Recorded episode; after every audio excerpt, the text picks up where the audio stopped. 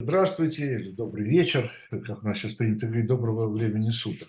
Мне не нравится это приветствие, но давайте с него все-таки начнем, поскольку мы не знаем, когда мы выходим в эфир. Э, итак, программа «Дилетанты» э, – последняя программа, посвященная декабрьскому номеру журнала. Прощаемся мы э, таким образом с 2022 годом, с журнальным 2022 годом, и плавно э, входим в 2023. Могу сообщить, что буквально сегодня в типографию отправлены файлы первого номера 2023 года, э, который мы начнем обозревать со следующей недели, но предварительно могу сказать, что главная тема этого номера, надо же было как-то вас уважаемая наша аудитория, уважаемые наши читатели, как-то немножко э, ну, развлечь. Э, вообще, э, кстати, как глагол «дилетанте» по-итальянски – это «развлекать». Так что, так что годится, да, так что немного вас развлечь перед Новым годом, поскольку журнал должен выйти 22 декабря, и там главная тема у нас, хотя сейчас мой сегодняшний собеседник скажет, ничего себе развлечения. Э, главная тема у нас там королева Марго. Ну, э, ничего себе развлечение Варфоломеевская ночь, да? Спрашиваю я Алексея Кузнецова, с которым мы сегодня, коллегу, историка, э, с которым мы сегодня проведем нашу вот эту программу. Как добрый можно? день, Виталий Наумович, добрый день все. А, ну, я на это скажу только, что Варфоломеевская ночь, конечно, так себе развлечение, хотя кто-то в эту ночь, безусловно, развлекся, что не служит к вящей славе человеческой натуры. Но, к счастью, Маргарита Наварская не исчерпывается только Варфоломеевской ночью, и в ней она, безусловно, не самый главный участник. И как раз в том кусочке, который писал туда я, э, посвященный реальной истории Дела Моля, и сравнение его с тем, который стал... С тем Беломорем, который был на самом... Да, которую Дюма, да. Так вот, там вся вот эта история, э, забегая вперед в качестве такого анонса спойлера, история об их встрече в Варфоломеевскую ночь, той самой, с которой начинается э, книжный роман. Эта история выдумана. В реальности эта встреча произошла позже при других, гораздо менее драматичных обстоятельствах. Но произошла. Что было, то было. Ну вот, ну и не надо забывать, что королева Марго, Маргарита Наварская, наша, наша, наша Маргоша, Анна, это во французском кино, в мировом кино, это неповторимая Аджани, да, красавица, э, актриса, это еще, видимо, здесь играет роль э, наша франкофилия многих э, сотрудников дилетанта. Поэтому... И если я правильно понимаю, у нас на обложке именно, именно Джани. Да, да, да, да. Изабелля Джани, именно она на обложке. Ну а что можно найти, что можно найти красивее? Ну хорошо, давайте мы э, об этом, об Джане, о Варфоломеевской ночи, о королеве Марго и о других материалах первого номера. Там много чего интересного. Э, поговорим, начнем говорить со следующей пятницы. Э, а сегодня мы завершаем, еще раз повторю, обзор декабрьского номера.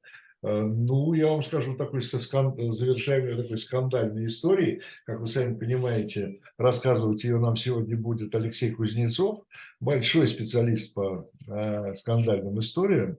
Э, по судам, процессам. Э, вот сегодня в его рубрике, в его рубрике «Процесс» в декабрьском номере опубликована статья под названием, у меня закрылась, извините. Э, бои семейного значения. Бои семейного значения. Слово «бои» здесь не случайно, потому что герой этого судебного процесса, бракоразводного процесса, Э, ни много ни мало великий наш полководец Александр Васильевич Суворов. Да? Знаете, э, Виталий Иванович, я не случайно я, выбрал... Я хотел сказать, знаете, как это э, москвичей испортил... Квартирный вопрос. Да, но нашего полководца испортил семейный вопрос.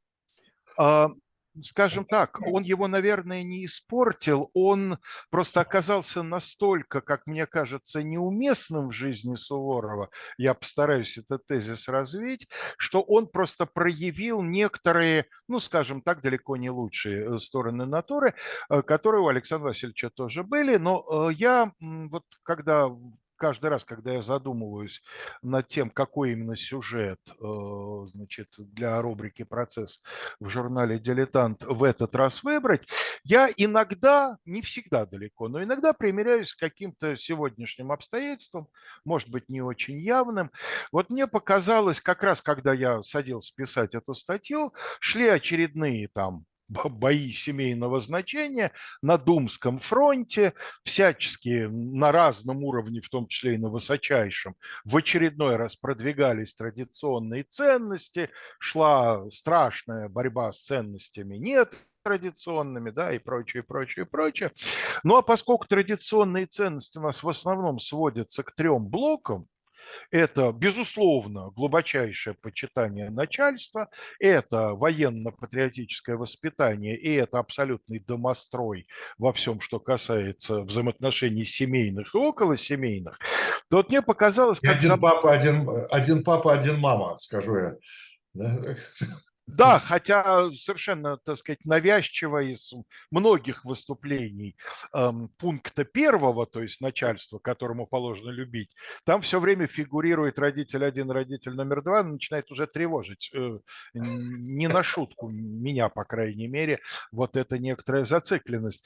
Так вот, э, мне показалось забавным, как все эти три э, вещи переплелись вот в этом деле, деле, которое, в общем, общем, эм, нас сегодняшних, конечно, не может не поражать, хотя современникам, как я теперь понимаю, покопавшись в этом материале, ничем из ряда вон выходящим это дело не показалось. Таких дел были десятки, если не сотни, э, только с участием действительно громких имен.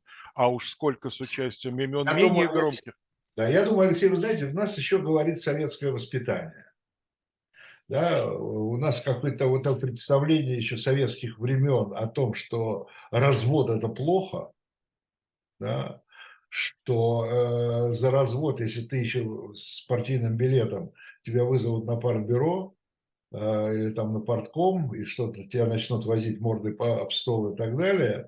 Э, и, конечно, э, такая характеристика рядом с великим, восхваляемым да, полководцем, историческим персонажем, э, как Александр Васильевич Суворов, как-то вроде как бы не очень удобно. Да, как-то не с очень... одной стороны, Виталий Иванович, да, абсолютно с этим согласен. Нет, а я имею в виду нам, нам сегодняшним. Конечно, но ведь и нам сегодняшним, пожившим при советской власти, свойственна еще одна вещь, такая определенная двойственность. И э, с другой стороны, помимо партийного билета, у нас есть некое интеллигентское советское сознание. А с его точки зрения разводиться шумно, скандально, с вываливанием грязного белья, вот с этим опет, э, воспетым у Галича, ну, воспетым я иронически говорю, конечно, описанным у Галича, а из зала мне давай все подробности, да, Помните, конечно. Товарищ да? Парамонова. Да, конечно, как про Гану все в буфет за сардельками. Я и сам бы взял кило. Да плохо с деньгами. Так вот, вот это вот э, смешение такой интимной стороны как бы жизни, как семейная жизнь, соответственно, развод, если уж он не случился, и вываливание это все на глазах у того же самого условного партбюро, в 18 веке оно тоже было, просто называлось по-другому. Да? Вот, но функции это выполнял те же самые. Вот это, конечно, тоже вызывает оторопь. С одной стороны, как так Суворов разводится, это само по себе неприлично, но еще больше Суворов так разводится, что просто полное ощущение, что это какая-то звезда эстрады середины 90-х, а не великий полководец там второй половины 18 века. А, но дело в том, что вы знаете, вот мостик, мне кажется, с Дюма здесь перекидывается очень легко. Помните в нашем любимом с вами э, романе «Три мушкетера» среди прочих гениальных фраз есть фраза, которая, мне кажется, одной из самых выдающихся в этой великой книге. Д'Артаньяна устроили бы времена меньшей свободы, но большей независимости. Вот Александр Васильевич Суворов принадлежал к тому поколению, это целое поколение, это не он один чудак такой, к целому поколению военных людей, которые жили в полном соответствии с этим принципом, хотя сами, наверное, для себя это так не формулировали. То есть они совершенно были чужды тому, что вот сегодня там военный человек должен стоять на своем, там преступный приказ не должен быть выполнен. Они были абсолютно готовы выполнить любой приказ императора или императрицы.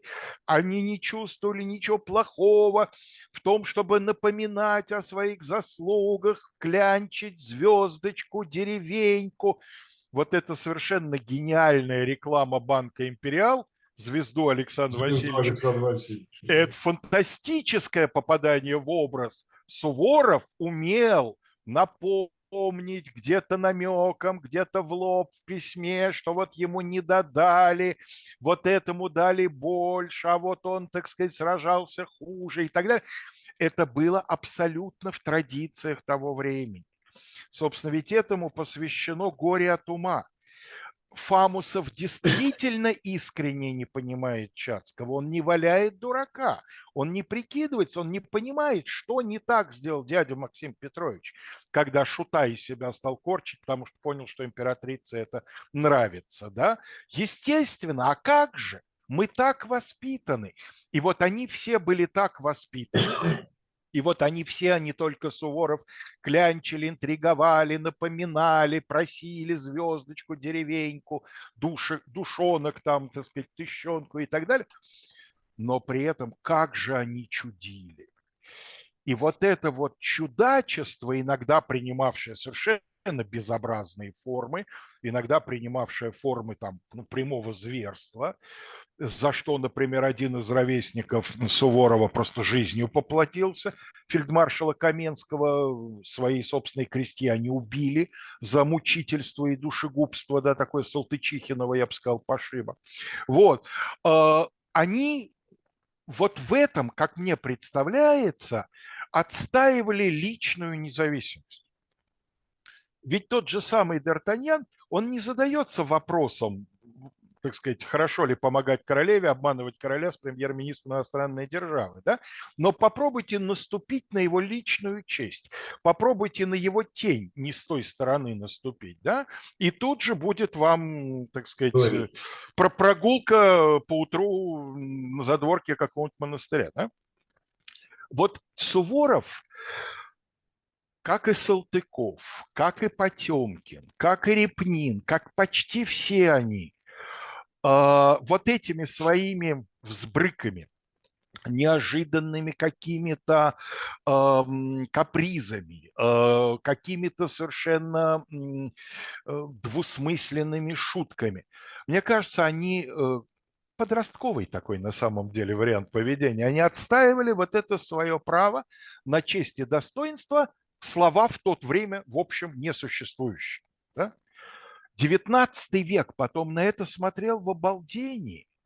Но хорошо 19 веку, когда подросли вот те самые два поколения непоротых дворян по Эдельману, да, вот они-то и не понимали, вот эти молодые генералы 12 года, у них были другие уже возможности свою честь отстоять.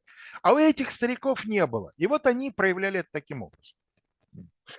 Значит, ну теперь к браку, да? Да, нет, по поводу брака и ну, по поводу, под, э, до того, как мы перейдем к подробностям, еще один вопрос, может быть, такого общего характера. В какой мере вообще в этой истории с Суворовым а, проявилось, э, ну, такое э, обыденное, что ли, представление о семье военного?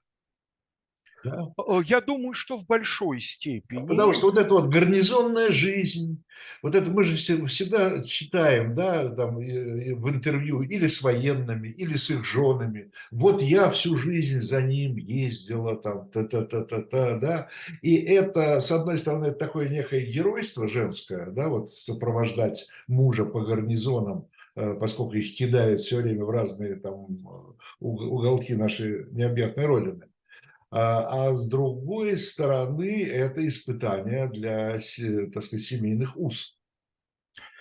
Но это, это, безусловно, проявилось. Я приведу просто примеры того, как первые несколько лет Варвара Ивановна изо всех сил попыталась соответствовать вот этой социальной роли, так сказать, терпеливая жена военного, которая за ним таскается по гарнизонам. Но это-то как раз тема вечная, потому что сколько безымянных э, капитанов и подполковников сейчас сидят и вспоминают, как их жены вдруг, да, после там 10-15 лет безропотного скитания по всяким зауральским и прикамчатским э, местечкам с номерными, так сказать, названиями, вдруг неожиданно взбрыкивали и начинали творить черти что, там спутывались с молоденьким лейтенантом или ввязывались в какую-то склоку или там вдруг начинали разводиться, там детей делить и политотдел доводить до истерики. Это понятно. Это как раз, в общем, ну, ну действительно, любого человека можно довести. У, кажд... у каждого свой порог, у кого-то он меньше, у кого-то он выше, но он у всех есть. Да? И этот порог в конечном итоге может быть перейден, порог терпеливости. Я думаю, что вообще всего этого дела не было бы, если бы не другие представления, представления о том, что неприлично взрослому, зрелому, состоявшемуся мужчине быть не женату. Вот на самом деле я абсолютно уверен, что э, Александр Васильевич Суворов действительно не был создан для семейной жизни. Думаю, что это понимал думаю, что э, отдавал себе в этом отчет. Причем это не какая-то болезнь. Я сразу хочу сказать, э, как и в случае с очень многими его ровесниками, как в случае с генералами следующего поколения, ходили слухи до сих пор любители всякой клубники, иногда их там вытаскивают о том, что вот Александр Васильевич вообще был не по женской части, что он любил солдат гораздо полнее, чем описано в науке побеждать. Вы знаете, это рассказывали практически про всех нужно было быть феерическим бабником, вроде Кутузова или Румянцева, для того, чтобы про тебя не рассказывали, что ты к солдатам неравнодушен. Да? Эта слава сопровождала Багратиона, эта слава сопровождала Потемкина, эта слава кого только не сопровождала. Никаких оснований в этом отношении нет. У Суворова случались всякого рода интрижки. Но судя по тому, по тем из них, о которых мы знаем, он к женскому полу относился функционально. Да? Вот время от времени его организм требовал, он этому организму находил что-нибудь попроще, такое, чтобы не нужно было потом провожать, дарить цветы и вообще из себя изображать. Но у Александра Васильевича был папа, как и положено порядочному христианину. Да? Папа этот, Василий Иванович Суворов, был очень крупным военным, крупным военным чиновником впоследствии, человеком лично хорошо известным Екатерине II. К этому времени он давно уже был неудел, но сохранил и энергию, и силы, и здоровье. И, в общем, будем называть вещи своими именами, он маялся. Э, вот в его хозяйстве с точки зрения военного человека был непорядок. А он был не просто военный человек, он был еще и интендант в том числе. Да? Вот он осматривал свое хозяйство интендантское и наблюдал в нем непорядок. Непорядок заключался в том, что имеется сын 40 лет, совсем уже большой мальчик, да, и сын уже генерал, и ордината у него есть, и слава у него, ну, еще далеко не такая громкая, как будет, но уже кое-какая вполне твердая профессиональная слава есть. Вот теперь жениться надо. Внуки нужны. Вот. На вопрос, зачем, Василий Иванович, наверное, его бы не понял. А как? Ну, конечно, мужчина, достигнув возраста и положения, должен жениться. Нужны внуки. Но я не думаю, что это просто вот дедушкин каприз, потому что суть по дальнейшему поведению Василия Ивановича, он вот именно вот ты мне маленького роди, чтобы я с ним нянчился, вот этого у него не было. Не, просто так полагается. Да, Именно что. Ему не хотелось отвечать на вопросы в Аглицком клубе, ему не хотелось в каждом косом взгляде подозревать эти вопросы. А что это у вас, Василий Иванович, сыночек-то до сих пор и не женат, хотя он там герой и генерал. И Василий Иванович просто вызвал сына в свойственной военном такой лапидарной манере, причем вызвал его с войны, практически, да, ко мне. И надо сказать, что Суворов не, не, не осмелился ослушаться. Василий Иванович лично подобрал невесту. Ну, то, что невесту подобрал отец для этого времени, для этого круга более или менее нормально, да, так часто делали. И, в общем-то, э, если посмотреть на это с прагматических позиций, э, логика э, старшего Суворова, она достаточно понятна. Значит, имеется девушка. Давайте ее оценим. Да? А, девушка, правда, уже по понятиям того времени сильно не просто заневестилась, а уже даже переневестилась и начинает отневестиваться, потому что ей идет 24 год это сегодня... Ужас-то какой. Да, это сегодня совершенно не повод вообще думать о каких-то там постоянных связях и обязательствах. Но я хочу сказать, Виталий Иванович, вот, ну, не такой я еще старый человек, но еще для моего поколения в студенческие годы было совершенно нормально сказать, ну, что, 24 года она еще не замужем, да? К концу института большинство студентов уже как-то там по крайней мере, если не в законный брак. Ну, здесь, здесь я с вами не соглашусь, Алексей, потому что, ну, по-разному бывало. Очень часто эта позиция родителей. Сначала закончите, э, надо закончить институт, получить высшее образование, а потом женитесь. Ну да, но обычно к пятому курсу, когда уже никого не это оставляли не значит, без диплома. Это не значит, да. что все слушались, это правда. Эта позиция могла смягчаться, собственно говоря, я прекрасно помню, какой карнавал просто свадеб э, на нашем мужском курсе, как раз где-то с начала четвертого курса пошел и до конца пятого не прекращался, в том числе и с моим участием. Вот, так что э, это на самом деле вот действительно такая консервативная позиция, да, мужчина должен быть женат, женщина должна быть замужем, и к определенному возрасту уже пора начинать тревожиться. Значит, Варенька Прозоровская была в невестах не первый год. Она принадлежала к совершенно сливкам, что называется, такой старой, хорошей, несомненной, родовитой аристократии. Там не какие-нибудь немецкие бароны, там не какие-нибудь, не какая-нибудь ерунда. Извините меня, она дочь генерала-аншефа, князя. Прозоровский вообще-то Рюрикович. По матери она внучка фельдмаршала Михаила Михайловича Голицына. Она племянница нынешнего вице-канцлера другого Голицына. Кроме того, а, она, в общем-то, хороша собой. Я в статье в журнале привожу одну оценку, оценку ироническую, но этот человек вообще не умел давать других. Вы не найдете ни одной без, без камня за пазухой. Это Филипп Филиппович Вигель, знаменитый мемуарист э, значит, рубежа веков, участник Арзамасского кружка, приятель Пушкина, а потом неприятель. Вот что он написал. Красавица в русском вкусе, румяна и полна, но ума невысокого и воспитания старинного. Вот э, я думаю, что не только первая часть, но и вторая с точки зрения Василия Ивановича Суворова была большим достоинством. Еще не хватало, чтобы женщина умничала и была новомодного воспитания. Прекрасная девушка. А Хороша... что, же, что же задержало в невестах? Как обычно, квартирный вопрос, только шире, денежный. Дело в том, что при таких выдающихся достоинствах э, за ней давали смехотворное приданное, всего 5 тысяч. Это очень большие деньги, но э, для брака с человеком, скажем так, принадлежащим к такому же уровню родовитости, Суворовы не принадлежали, конечно. Да? Василий Иванович Суворов, да, из дворян, понятно, да, сам генерал-аншеф, но, конечно, ни Рюриковича, ни князей там в помине не было. Да?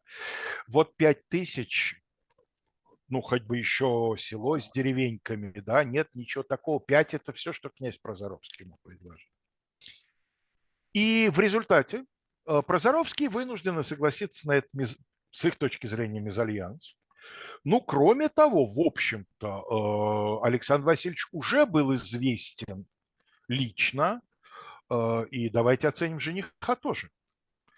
Некрасивый, худенький, щуплый, маленького роста, лицом похож на мартышку, крайне экстравагантен, даже по меркам того экстравагантного времени, но слухи о его чудачествах, то петухом при всех начнет кричать, то, так сказать, там начальству рапорт сделает в такой форме, что начальство два дня в изумлении ходит, да, издевается или, или дурак, да?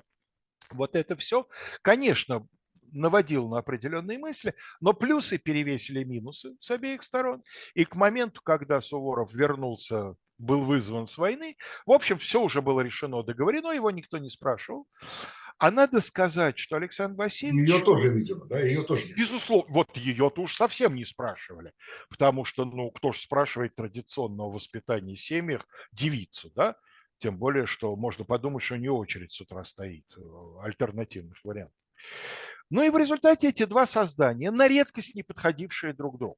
Вот понимаете, а, очень часто бывает так, что люди во многом разные образуют замечательные пары. Да? Они друг друга дополняют. А вот э, Варвара Прозоровская и Александр Суворов были разными настолько, что они не могли дополнить. Да? Вот эти выступы на них, они не совпадали. Они наоборот, они шипами сталкивались, эти выступы. Так что искры. Впрочем, надо сказать, оба сначала изо всех сил пытались. Александр Васильевич, несмотря на то, что шла война, и он, конечно, туда рвался всеми вообще фибрами души, а, он какое-то невероятное для него время изображал молодого мужа. Что-то около двух месяцев он продержался. То есть война идет, звезды сыплются, чины раздаются, крепости берутся. Война явно идет к концу, а это значит, что будет нарастать вот этот звездопад, что она идет благоприятно и благополучно для русской армии. Вот он, тем не менее, гуляет с молодой женой. Алексей, это какая война была? Это русско-турецкая, первая. Русско-турецкая первая, да. Я имею в виду первое в правлении Екатерины. А, мучиться страшно. Я хочу напомнить, что пройдет всего десятилетие, даже, да, десятилетие другое, ну, полтора десятилетия пройдет, и гораздо более молодой генерал из совершенно другой среды, женившись на женщине по имени Жозефина, от нее смоется через сутки потому что у него тоже горит война, потому что тоже он чувствует, что впереди, так сказать, слава, первые победы и так далее. Я имею в виду, естественно, Наполеона, практически из-под венца ускакавшего принимать эм, армию, с которой он потом совершит свой феерический первый итальянский поход в 96 году. Вот. Так что это у, вот у военных такого темперамента, это, конечно, в крови. Но Суворов вытерпел приличествующее время. А дальше вот начнется то, о чем вы говорите. Ведь карьера его на самом деле, она очень нелинейно шла. И э, вот та действительно совершенно оглушительная слава, она же придет к Суворову уже очень немолодому. По тем временам просто к старику.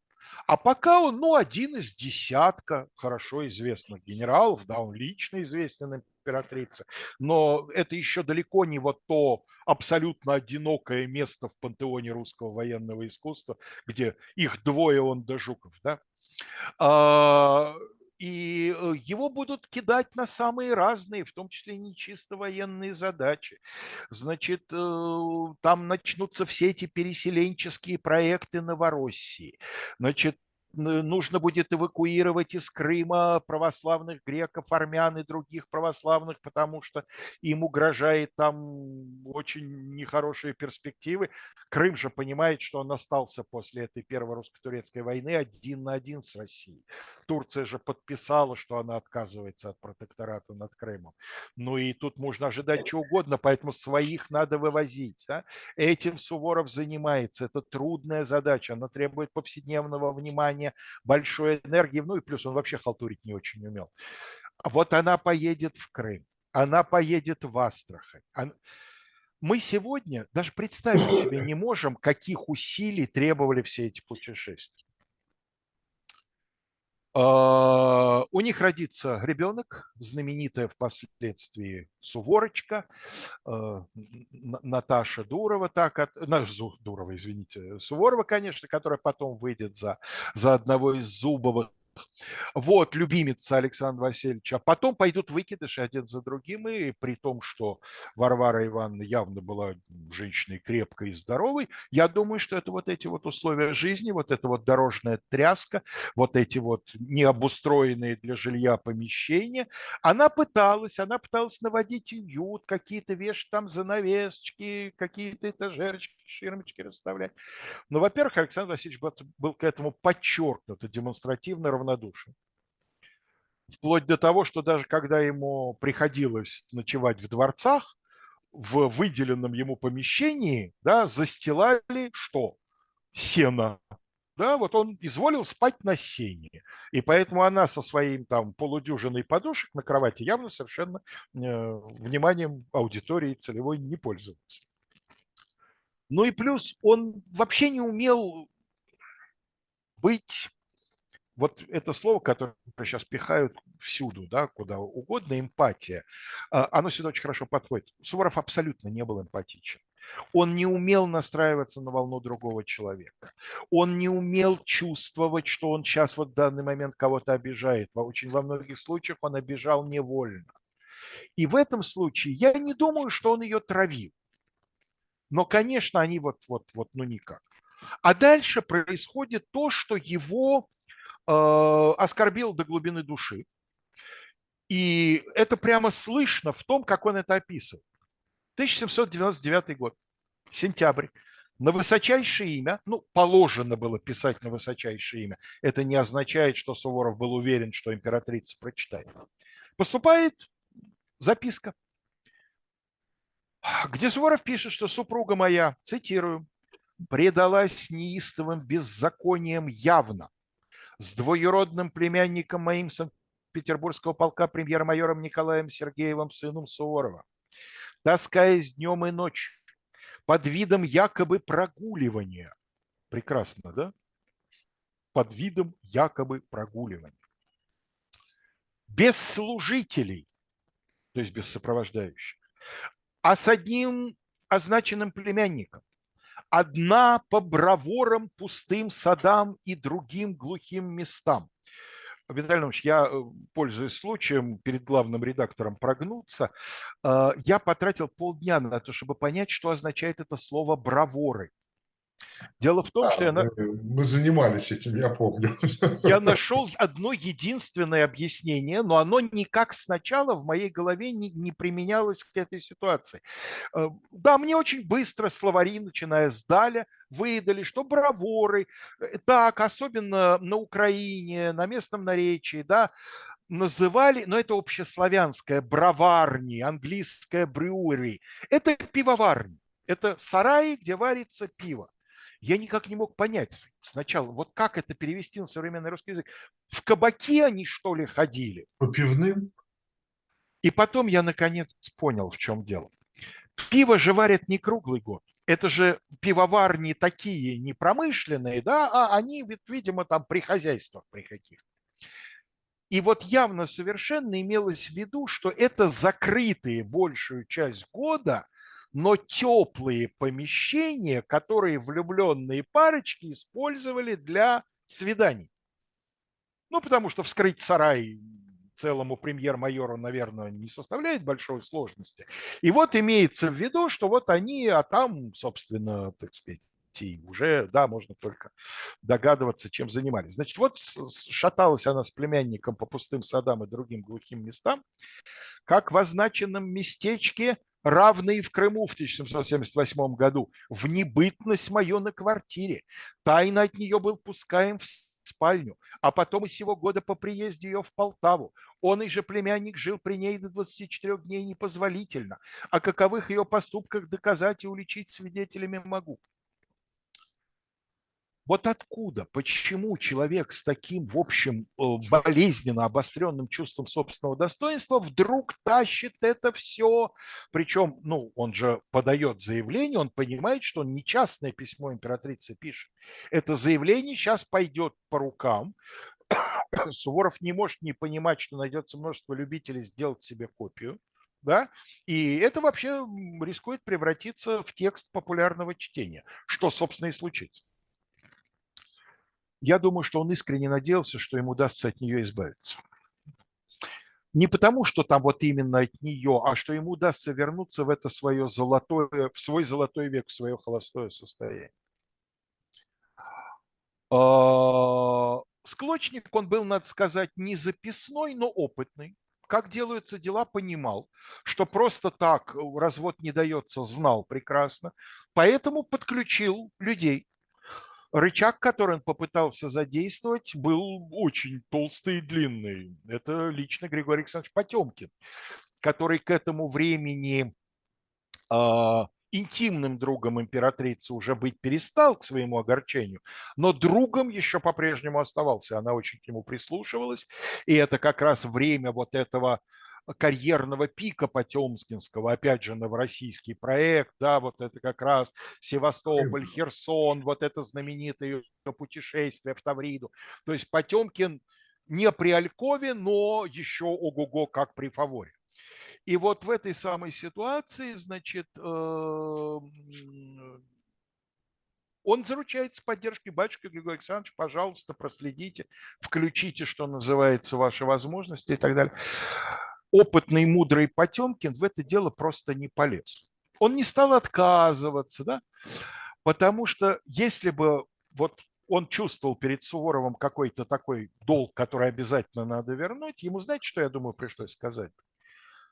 Знаешь, Саша, императрица наша, с одной стороны, женщина, очень свободных взглядов на отношения между мужчинами и женщинами, вот это ты мне поверь, пожалуйста, да, а с другой стороны, когда дело касается других, вдруг становится, ну, настолько эм, вот эм, учительницей начальных классов, что я бы на твоем месте быстренько эту бумажку бы э, вернул и сделал вид, что ее и не было никогда, и чернила, которыми ты ее написал, даже произведены не было.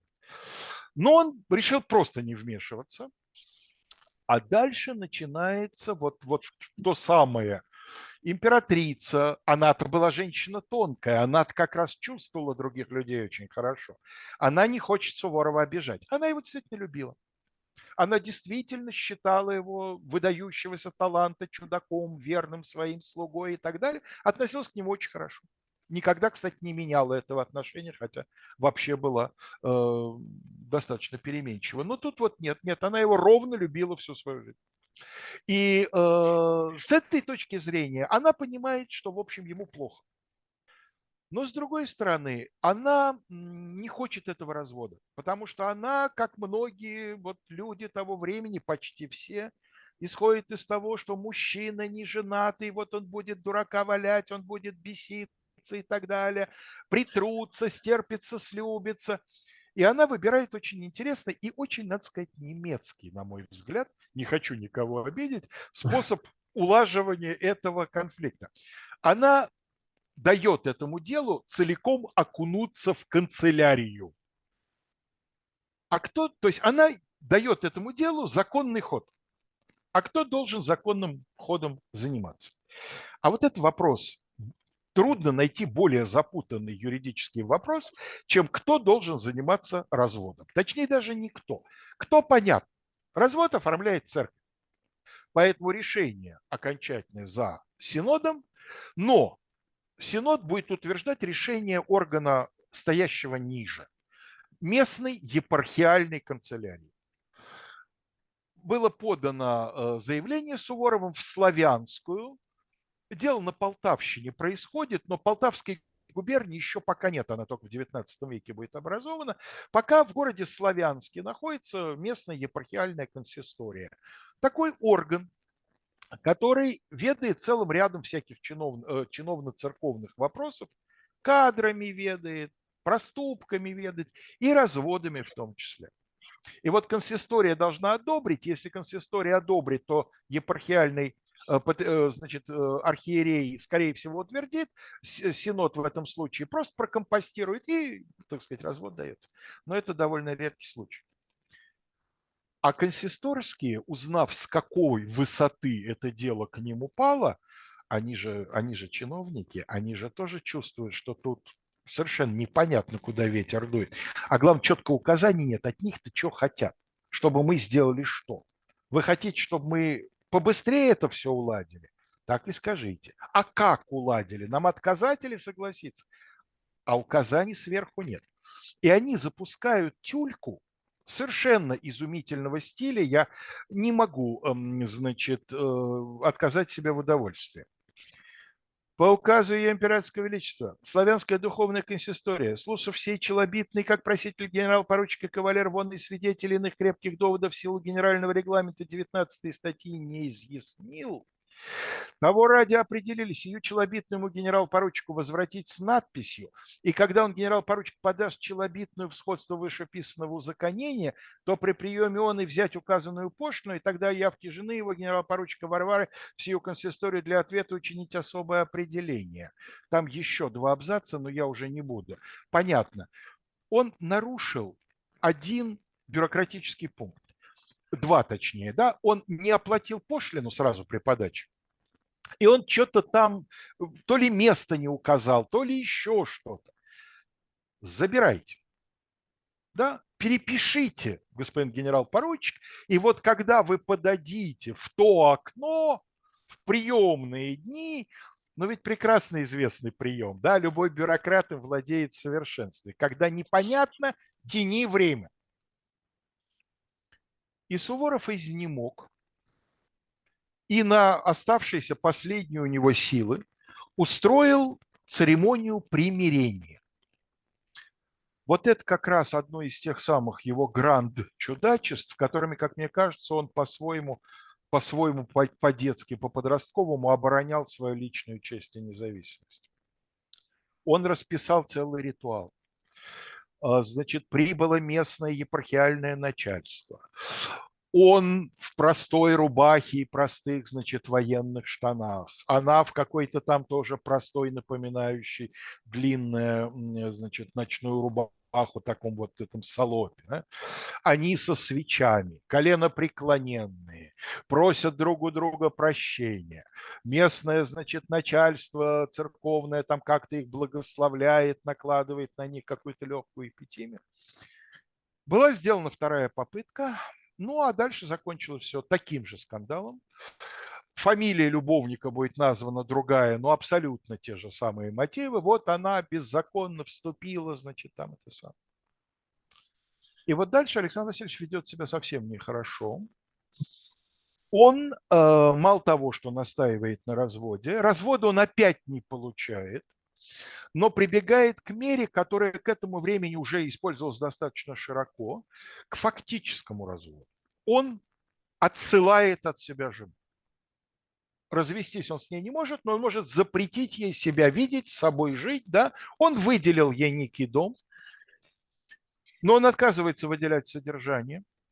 У них уже родился сын Аркадий. Он категорически отказывается признавать его своим сыном. Потом признает в конечном итоге. Не знаю, что он думал на его счет на самом деле, но сначала нет, не мой, это вот она от любовника прижила и так далее. А, деньги, которые он ей выделяет, на самом деле довольно значительные. Они у него есть. Он уже богат. Он уже не просто зажиточный человек, он уже богатый человек. Он такие получает наградные, премиальные, не стесняется еще просить, что деньги у него есть но э, он не хочет, чтобы она, мало того, что жила от него свободно, так еще и на всем готовом. И тут расчет, конечно, очень правильный, потому что э, Варвара Ивановна была женщиной абсолютно неспособной деньги как-то контролировать, как-то их э, удерживать. Они у нее утекали сквозь пальцы. И когда она будет писать и жаловаться все той же императрице, что вот на воспитание сына не хватает, сама чуть ли не без куска хлеба сижу и прошу увеличить мое годовое там со стальки-то тысяч до стальки-то тысяч, ты понимаешь, что но этой женщине увеличь хоть, хоть в три раза, хоть в пять раз, она все равно все это будет. Причем даже не то, что она проматывает, не то, что она там покупает оранжерейные фрукты, она просто не способна их удерживать. Вот бывают такие люди. Она просто не способна, у нее деньги не залеживаются. Вот это ее Но случай. она своих, свои связи не, от- не отрицает. Нет, конечно, отрицает. Конечно, что вы? Ничего такого не было, так сказать. Вы приняли легкий, вежливый флирт за черт знает что, мой муж известный сумасброд. Ну, в общем-то, они испортили друг другу жизни, так подходя к финалу.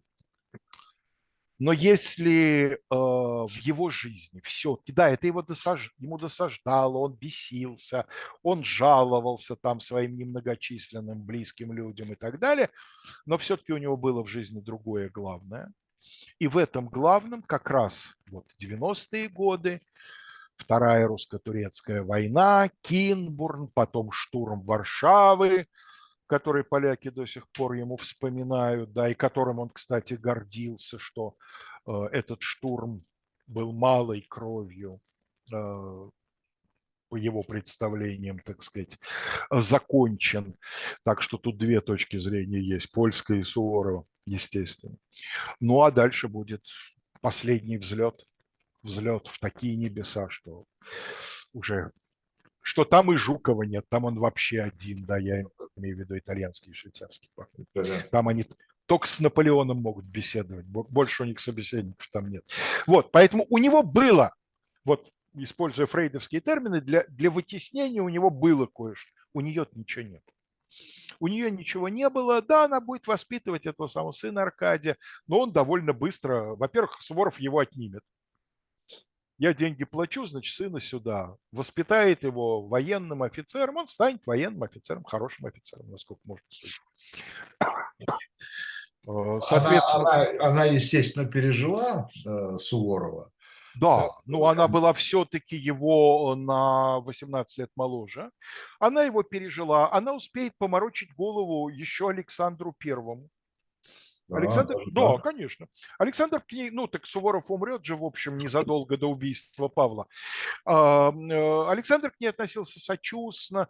Ее уже совсем старушку пригласят на какую-то церемонию э, в начале А что, 19 ее, так сказать, ее э, чествовали как, как вдову великого полководца? Не то чтобы чествовали, но она, да, была вдовой То великого есть она, она пользовалась своим статусом вот этим. Она пользовалась статусом. Другое дело, что если бы не было вот этих скандалов, то при таких заслугах мужа она бы, э, наверное, из дворцов просто не вылезала.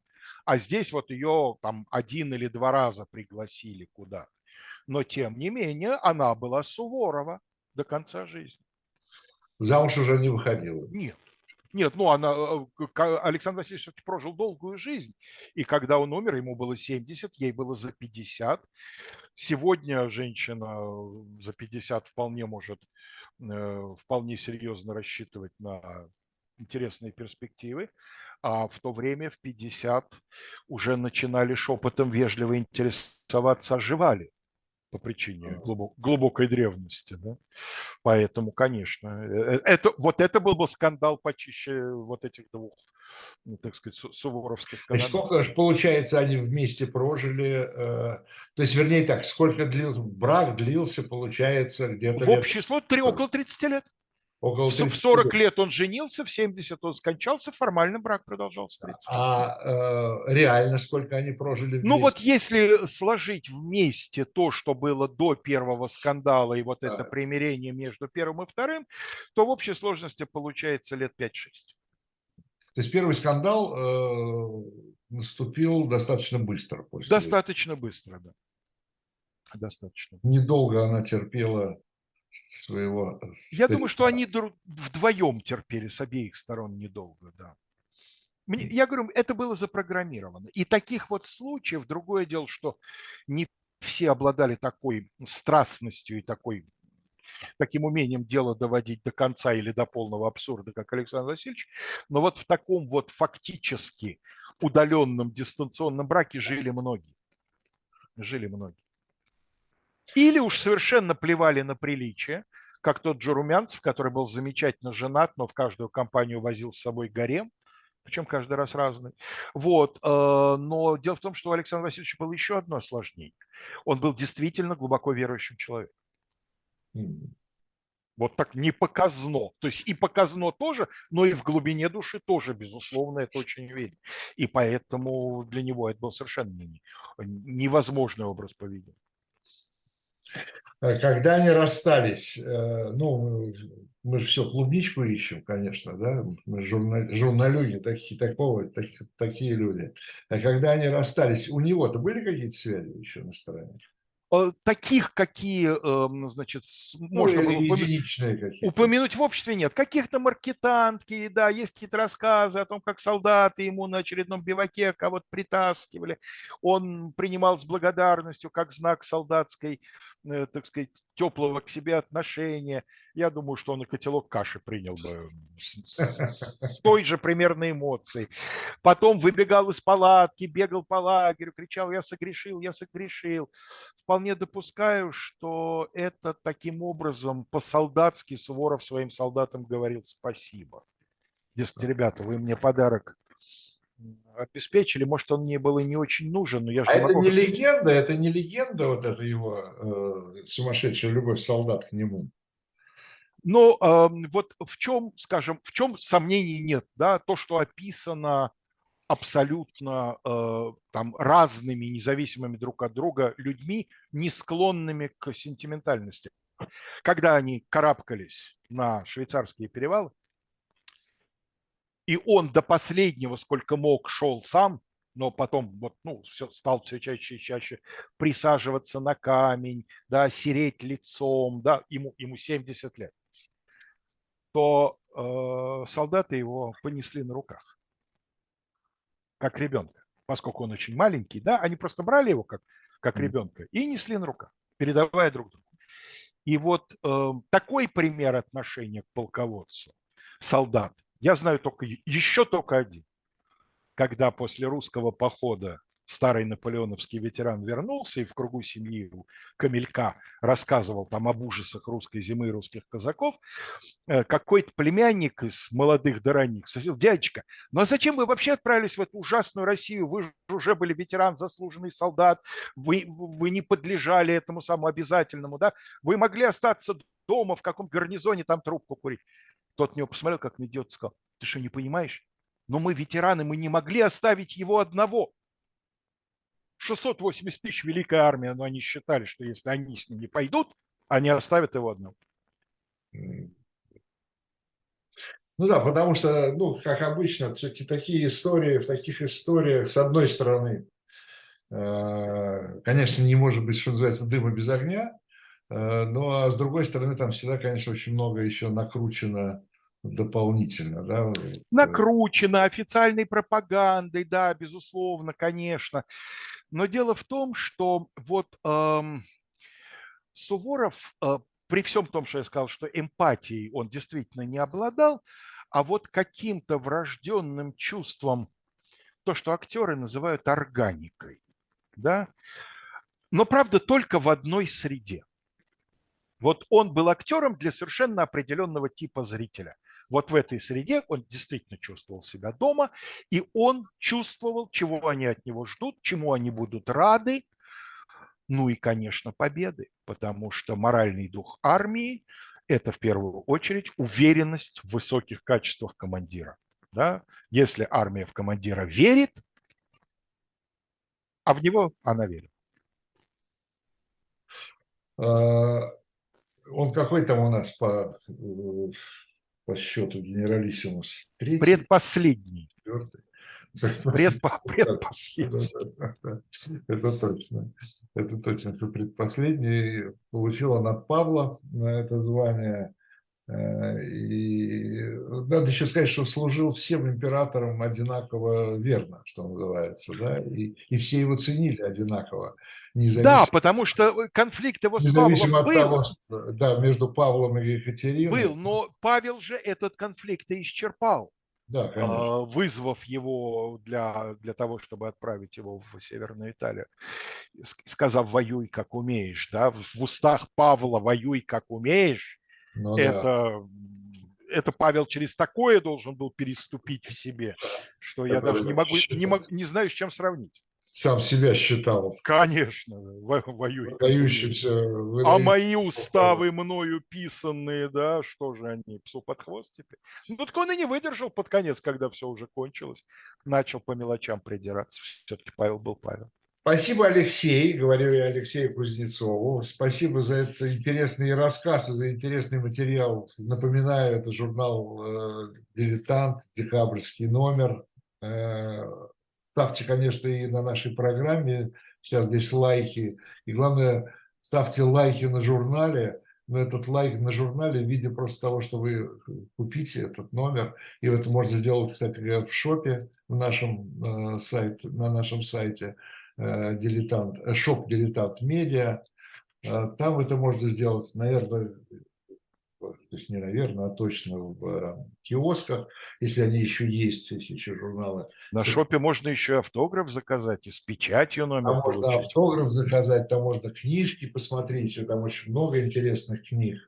Э, Так что милости просим. Э, Журнал вас ждет, э, вы ждете журнал. Э, И э, ждем теперь уже первый номер 23 года. Э, И со следующей пятницы начнем его э, обозревать. Программа «Дилетанты» прощается ненадолго, на одну неделю. Алексей Кузнецов, я Виталий Дымарский. До встречи, спасибо. Всего доброго.